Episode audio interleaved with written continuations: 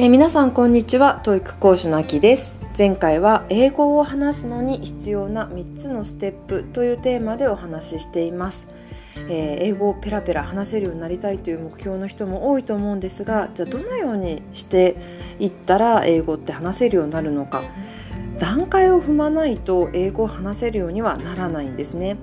ですのでその段階3つのステップをご説明しています。この3つのステップを繰り返すことによって英語って話せるようになるんじゃないかなと思っています。そちらを紹介していますのでぜひ気になる方は前回の放送をお聞きください。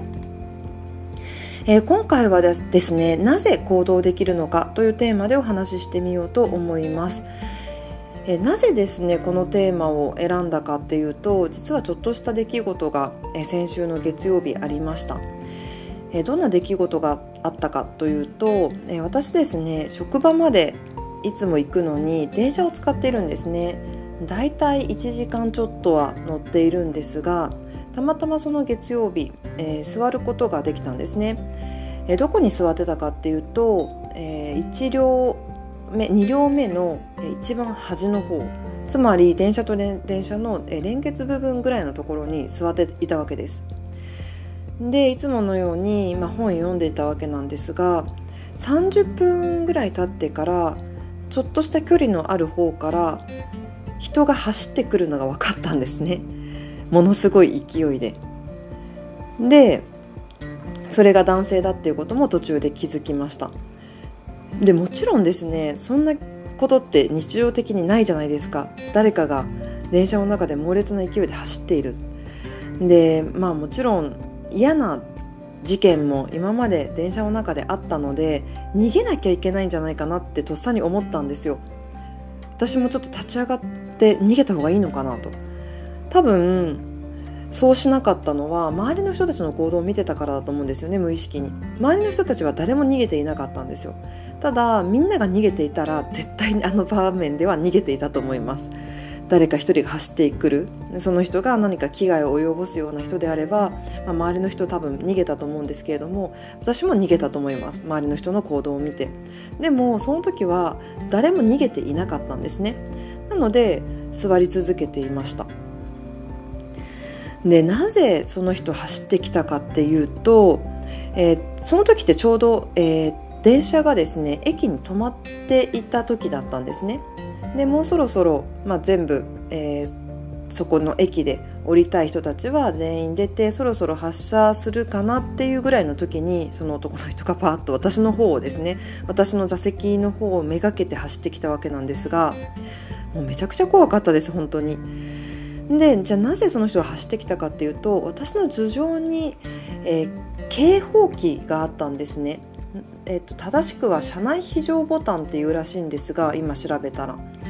私がその時見た感じでは非常警報器って書いてあったと思うんですが、まあ、ネット上では、えー、車内非常ボタンというふうに書いてありました、えー、それを押しに来たと。で私その非常ボタンがですねこんなところにあるってその時まで知らなかったんですね。例えば車内の中で誰かが倒れたりとか例えばですねドアに何かが挟まったとかこの状況では、えー、車車じゃない、えっと、電車をですね止めておかなければいけないっていう時にはその車内非常ボタンを押して車掌さんに知らせることができると。それを押して非常時を知らせることができると。そういうボタンが車内にはあるんですね。これ私知りませんでした。でその人はですねなぜ押しに来たかっていうとその人がこんな風に言ったんですよ。えこちら2号車ですと。30歳ぐらいの30代ぐらいの男性が倒れました。っていうふうに言ったんですね。あなので誰かが倒れたからこの非常ボタンを押して、えー、車掌さんに伝えたんだなと。でその人すごい、まあ、ダッシュしてきた割にすごく冷静ででそこでその人が言い終わった時に何も反応がなかったのでもしもし聞こえますか？みたいな感じで聞こえることもきちんと確認されていました。でそしたらですねまあ、マイクがそこについているのでそうやってその男性喋りかけたわけなんですがちゃんと応答があって分かりましたありがとうございますみたいな。そしたらもう、えー、全部の車内に聞こえるような車掌さんからのアナウンスがあって、まあ、急病人がいるので、えー、この電車ちょっと少し止めますというふうにアナウンスがありました。で、まあ、遠くから走ってきたっていうのもあって周りを見てもですね倒れてる人が、まあ、見当たらなかったんですが、まあ、どこかで倒れてたんでしょうね。同じ車両の中で誰か、えー、気分が悪くなって倒れてた人がいるんでしょうけれども、まあ、その人は見当たらなかったと。ただ私が思ったのはですねその人その非常ボタンを押してそれを連絡した人本当すごいなと思ったんですよね。そんな風に自分だったら行動できるかなって思ったんですよ。でそもそも非常ボタンがあることを私は知らなかったですしただその人走ってきたっていうことはここに非常ボタンがあることを間違いなく知ってたわけですよね。そこめがけて私の頭上めがけて走ってきているので間違いなくそこにボタンがあってそういう、まあ、作動をする、まあ、マイクがあって自分がどんな状況か知らせることができるということを知ってたんでしょうね。じゃないとここまで的確な行動できないなっていうふうに思いました。でそれを知っていたから行動できたっていうのもまあすごいんですけれどもそうじゃなくって周りがたくさん人がね周りにいる中でそれでも自分が動かなきゃと思って行動したっていうこともものすごいと思うんですよね。あのとある実験があって YouTube でこんな実験を見たことがあります。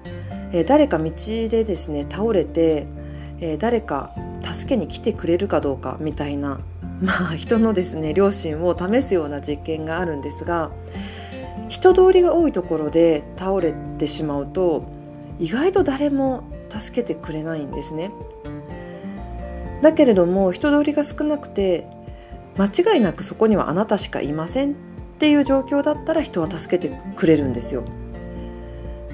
なので人が多いと人任せにしちゃうんですよねきっと。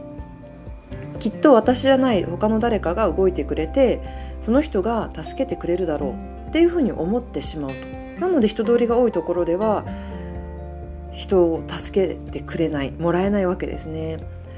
で、まあ、その YouTube とかではあの何か助けを求めたい時には名指し名指しっていうか指名するといいっていうふうに言ってました。例えばそこのあなた救急車を呼んでくださいとかそこのあなた、えー、そこの倒れている人の状況を見てくださいとかまあ、自分がもし倒れているのであればちょっとその人助けてくださいっていうふうにあのお願いするとか。なので誰に助けを求めているのかっていうのを明確にするとそこに責任感が生まれて、まあ、助けざるを得ないような状況を埋めるっていうふうに、まあ、解説していましたけれども社内ってそういう状況ですよね。たくさん人がいて誰かきっと動いてくれるだろうみたいなあの思いが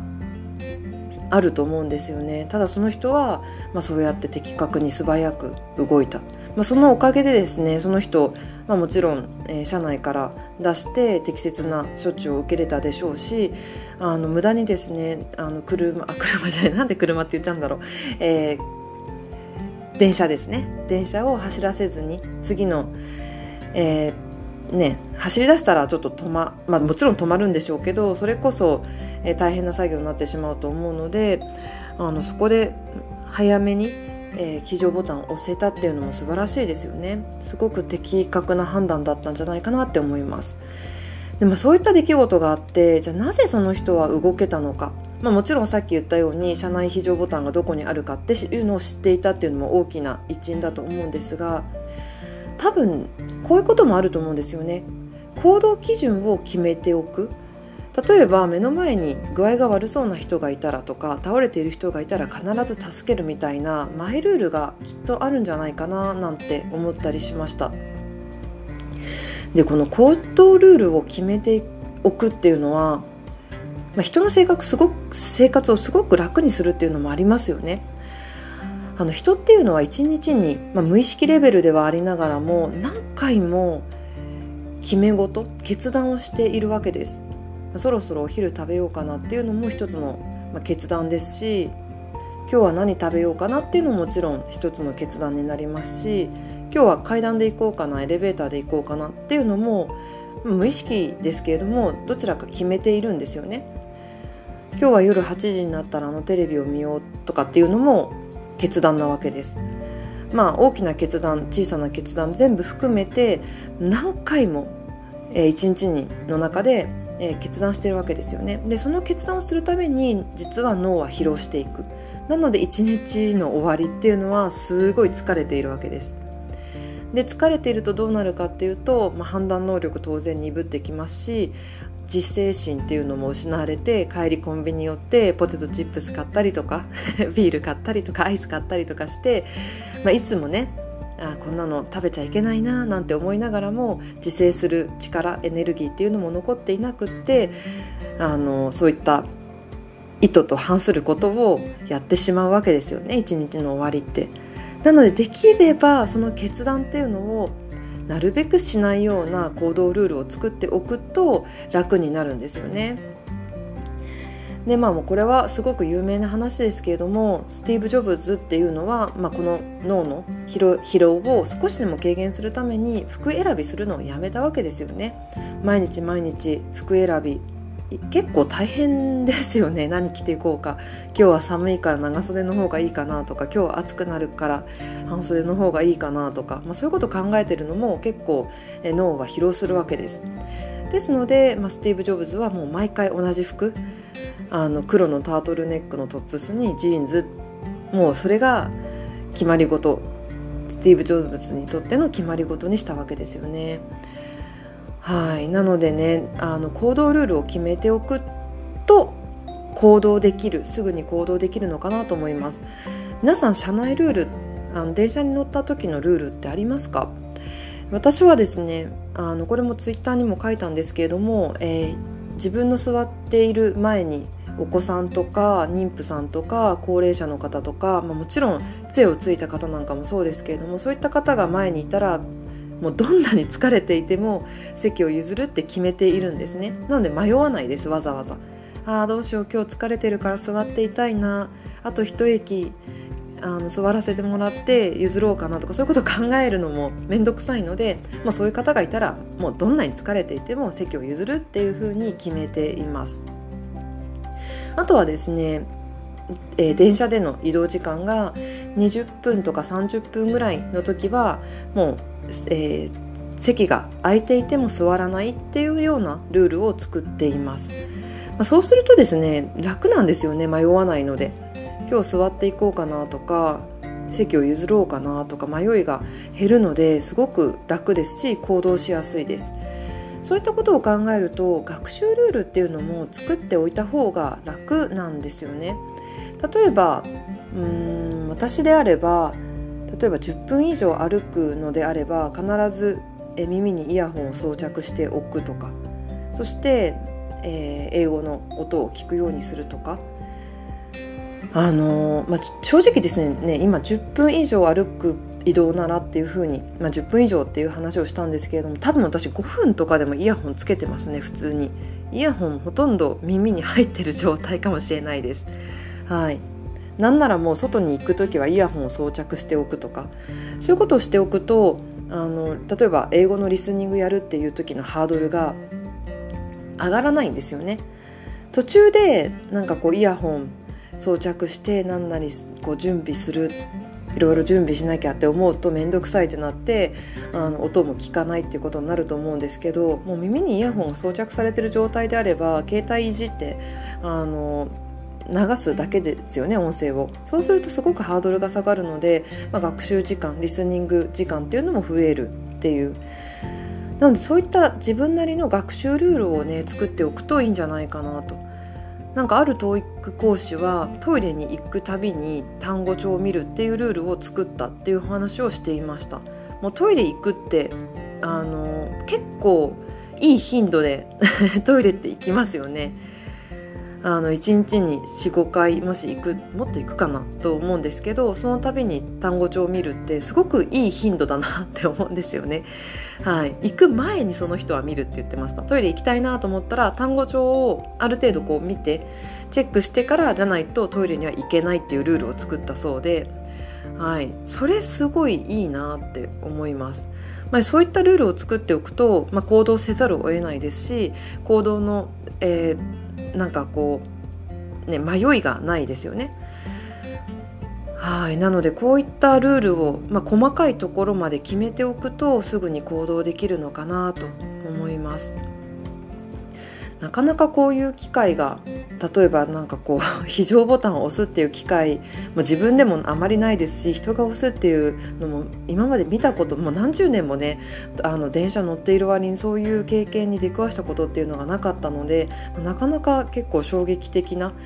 あの出来事だったんですけれども、まあ、きっとその人も、まあ、行動ルールを決めていたりとか、まあ、そういったことをどこかで学んでいたりとかもしくはそういう行動をしている人を見て見たことがあるとか、まあ、私の今回の私の立場ですけどそういったことがあったからいうふうに行動したんじゃないかなと。私も今度、まあ、今度というかそういう経験があればそういうふうに動きたいなと思いました、まあ、それもね決めておくといいんですよね。今度そういう、まあ、なんかこう具合が悪いような人がいたらまずとりあえずあの非常ボタンを押しに行くとか。なかなかでも勇気がいりますけどね。他の人がいる中で自分がこう間違った行動を取っちゃいけないんじゃないかって思う節もあるのでなかなかこう勇気が振り絞れるかどうかってなかなかわからないですけれどもそういうことをま決め事としてとりあえず心の中に秘めておくといいのかなと思ったりしました。はいということで、まあ、今日はなぜ行動できるのかというテーマでお話ししてみました。はい、今日も最後までお聴きいただき本当にありがとうございます。えー、皆さんにとって英語学習が楽しいものでありそして効果的な結果が出るよう応援しております。